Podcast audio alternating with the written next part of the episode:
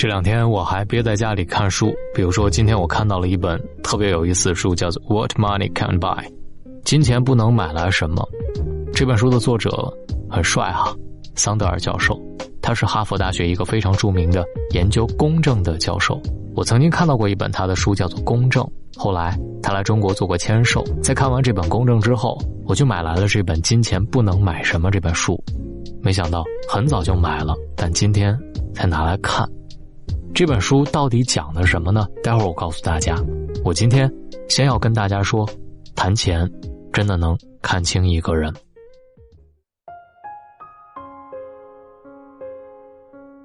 钱或许无法衡量一切，但却可以通过它看透很多事儿、很多人。在利益的一来一往间，会透露人的秉性、脾气和人间冷暖。很多关系走到尽头。都不是因为时间，也不是因为距离，而是因为钱。借钱见人心，在生活当中，每个人难免会有捉襟见肘的时候，需要向亲朋好友来借钱。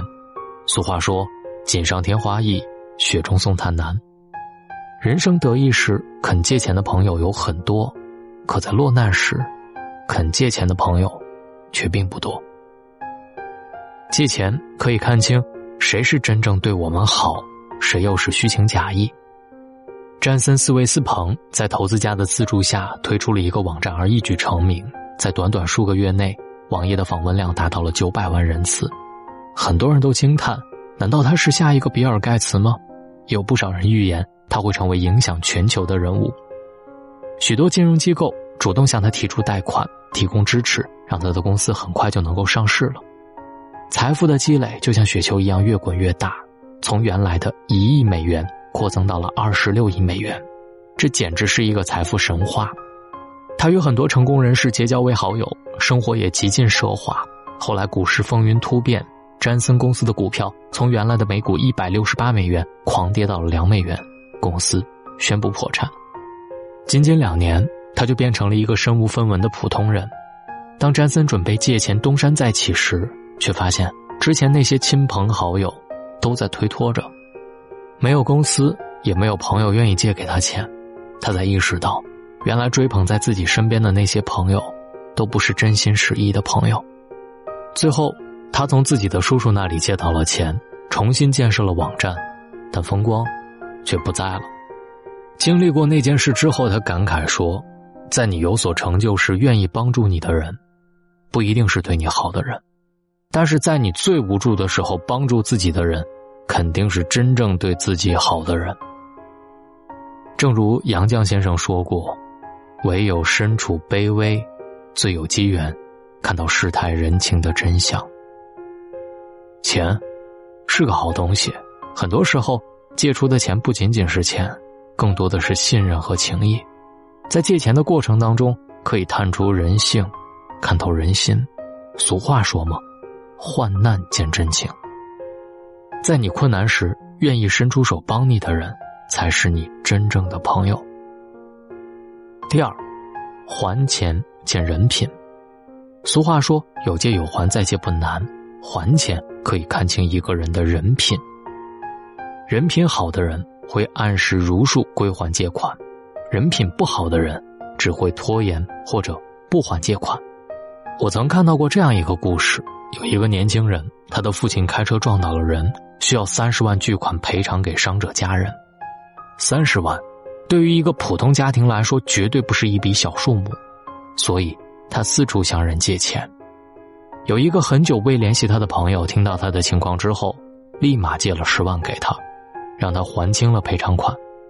事后，父亲丧失了劳动力，家里的重任都落在了他一个人身上。几个月之后，他听到那个借他十万的朋友突发重病，急需救命钱。他一直在陆陆续续的还其他人钱，身上没有余钱，于是他便回家和父母商量，把房子抵押出去，还了那个朋友的钱，还多给了几万让朋友家人应急。朋友醒来之后说，当时就是因为相信他的人品，才敢借这么多钱给他。毕竟那个时候谁也不知道。我还能不能醒来？如果他不出现，也没人知道我借钱给他。后来朋友康复之后，立马又把几万块钱还给了他。他们两个人都懂得，没有哪种情分是理所当然的，而真正的情谊是能在对方需要的时候及时站出来。现在这个社会，能借钱给你的人，都是你生命当中的贵人。有一句老话：“升米恩，斗米仇。”很多时候，当你把一笔钱借给别人的时候，起初对方会很感激，而时间久了，有些人就会忘记和麻木，会认为那笔钱是自己的了，想占为己有。这种行为不仅仅是辜负别人的信任，还是在消耗自己的人品。人们常说借钱伤感情，其实催人还钱更伤感情。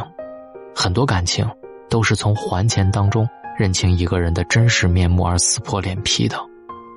所以，如果一个人能够心怀感恩之情，准时主动的还钱，这个人的人品肯定不会差。钱在我们的生活当中扮演着越来越重要的角色。现在我们很多人都默认了。金钱几乎可以买到一切，但是这个时候，有一个人开始追问和反思，他为这个社会感到担忧，开始害怕金钱会无止境的打破道德的底线。他深入社会本质，直击痛点，抽丝剥茧，为我们揭示了金钱与道德市场之间的微妙关系。他就是桑德尔教授花费巨大心血写成的这本《金钱不能买什么》，描述了一个处处都是明码标价的社会，同样。也是我们所在的真实环境。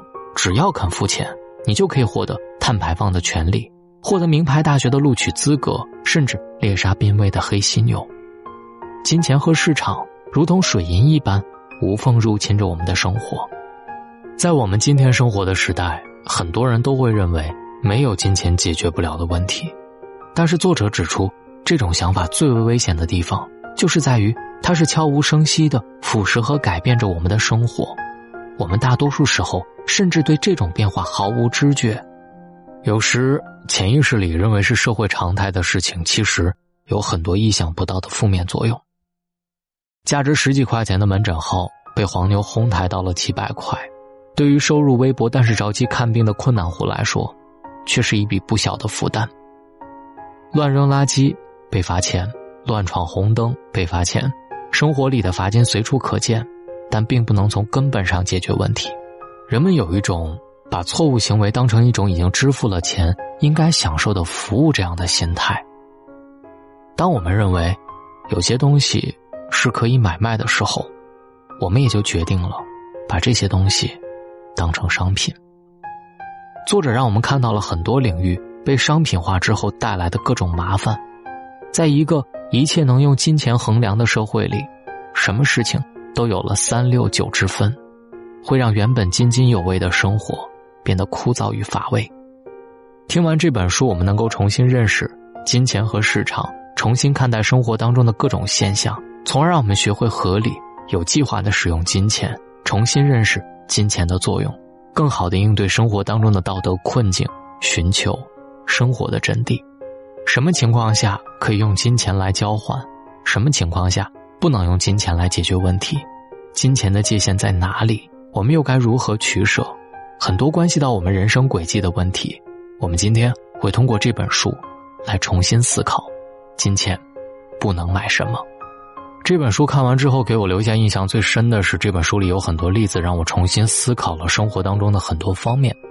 我随便举个例子啊，最经典的例子就是排队，你在机场对吧？要坐头等舱。或者坐公务舱，你可以很轻松的走一个头等舱通道，你不用跟他们挤，也不用排队，对吧？看起来没错，我付的钱多吗？我花钱可以买到这个服务。但是，桑德尔教授担心的是什么呢？说这样会造成贫富差距进一步拉大，因为穷人要付更多的等待成本，而富人会更加容易操控自己的人生。富人越有钱，他们越容易买到便利。如果你说，坐飞机没什么，这种事儿没关系，我可以忍一忍。各位想想看病呢？看病，生命是平等的，对吗？同样，两个孩子得了肺炎，都需要打针。在这一家，孩子有钱，所以他可以挂一千块钱的号，然后去打吊针，他获得最好的照顾。然后那个孩子没有钱，他需要排队等，可能等两天到三天才能等到一个床位，甚至两三天能在北京得到一个很好的床位，就已经是一件不容易的事情。我见过很多人等一年多的时间就为看一个病，所以排队问题会导致更多的人喜欢用钱来解决问题，从而导致富人拥有更多的机会和可能性，然后导致穷人和中产阶级变得越来越糟糕。书中有很多这样小小的例子，让我开始重新思考生活，重新去认识钱，也重新开始让我知道怎样赚钱，怎样用钱才能用到刀刃上。这本书我相信对很多人来说都一定是有思考的。如果你想听到这本书，大龙的读书会今天晚上已经更新给大家了，大家就可以听到。把你的微信打开，点开右上角的小加号，添加朋友，最下面的公众号搜索大龙。先关注大龙，就是那个穿着白衬衣弹吉他的小哥哥。然后呢，回复“读书”两个字，回复“读书”，加入大龙的读书会，也可以直接扫描文中下方的二维码进入大龙的读书会。希望一百本书，我对它的理解和拆解，能够对你们认识这个世界有更大的帮助。我是大龙，我们书里见。说这样下去，真的让你心不甘。天平平淡淡，总不够浪漫。我早已经习惯听你不停的抱怨，你可知道我的心里？想我的承诺是否真的太遥远？你的爱情童话始终没上演。直到后来那一天。你说我真的没钱，爱情就要被你一刀分两段。你爱上我的人，还是爱上我的钱？我只想问问你心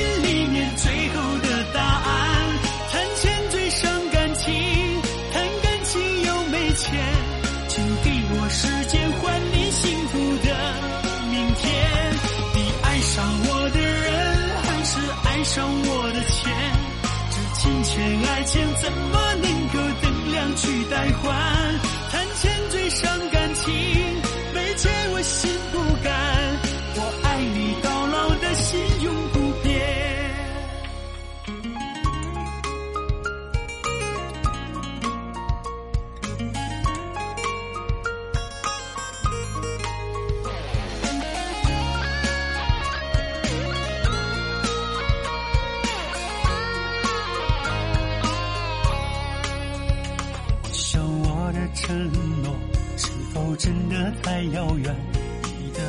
情童话始终没上演。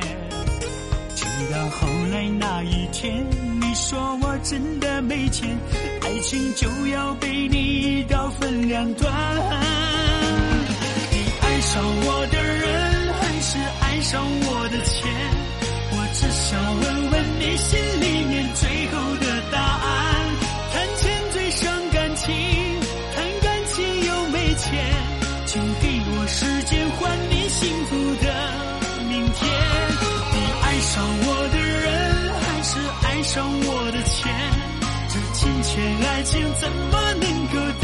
去代换？